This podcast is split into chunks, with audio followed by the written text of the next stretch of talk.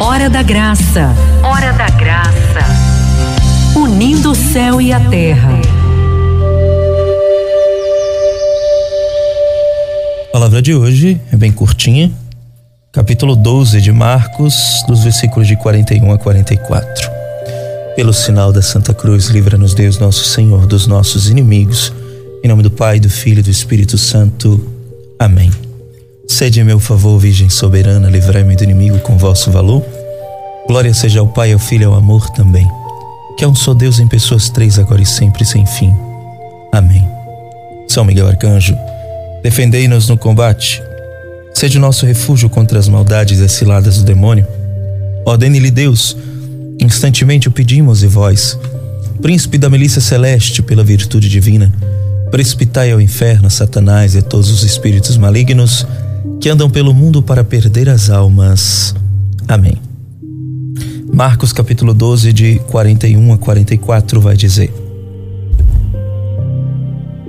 E sentado frente ao tesouro do templo, observava como a multidão lançava pequenas moedas no tesouro, e muitos ricos lançavam muitas moedas. Vindo uma pobre viúva, lançou duas moedinhas, isto é, um quadrante. E chamando a si os discípulos, disse-lhes: Em verdade eu vos digo que esta viúva que é pobre lançou mais do que todos os que ofereceram moedas ao tesouro, pois todos os outros deram do que lhes sobrava. Ela, porém, na sua penúria, ofereceu tudo o que tinha, tudo o que possuía para viver. Palavra da salvação. Glória a vós, Senhor. Reflexão da palavra. Você em sintonia com o céu.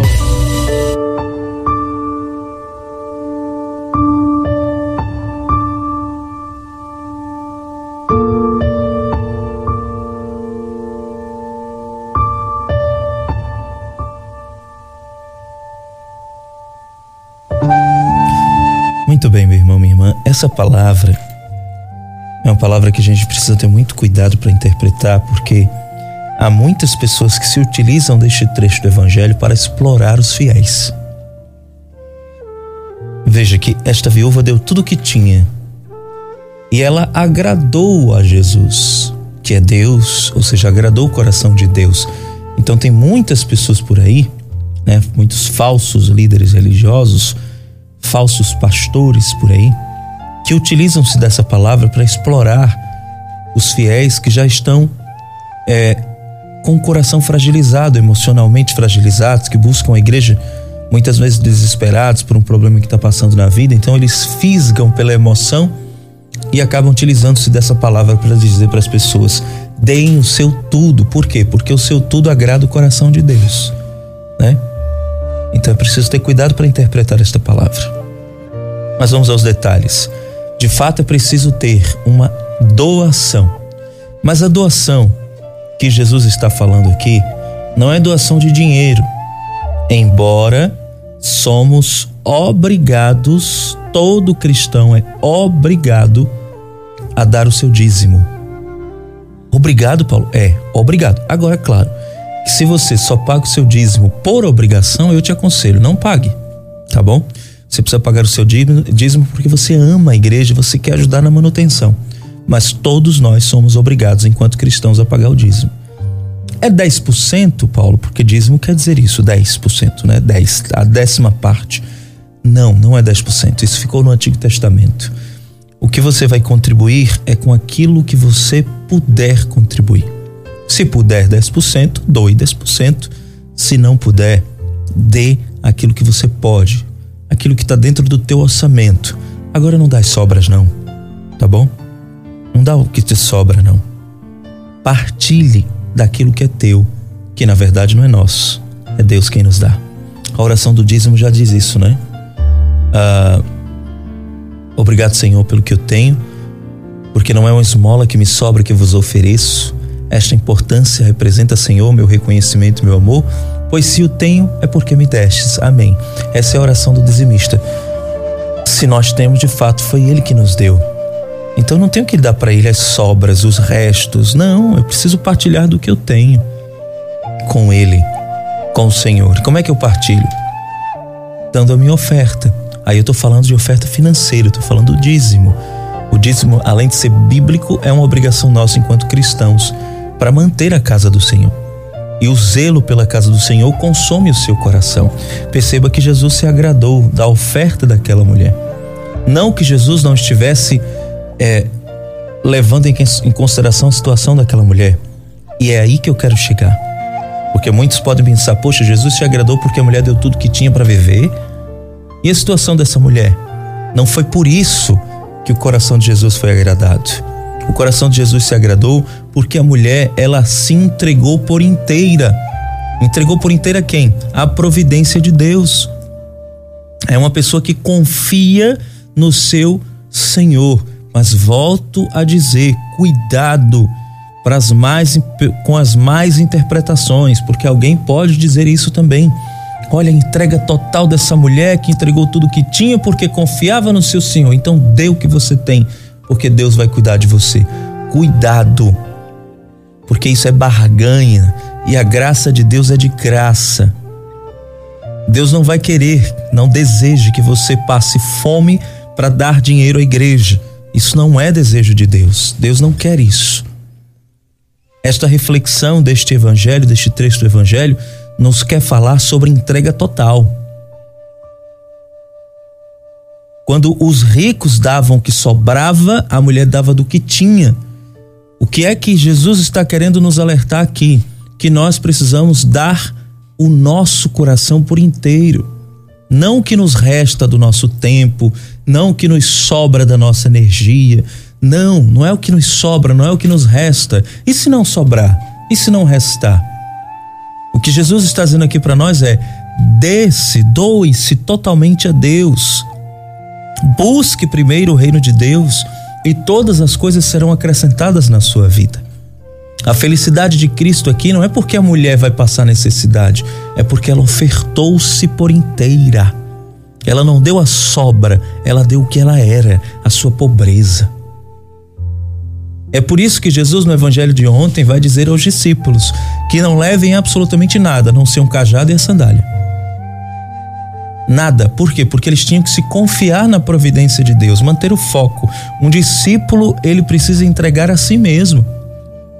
É doação total. E todo aquele que busca Deus de todo o coração encontra. Eclesiástico vai dizer isso e tantos outros trechos da Bíblia. Todo aquele que busca o Senhor de todo o coração o encontrará, porque Deus se comove com aquele que se entrega.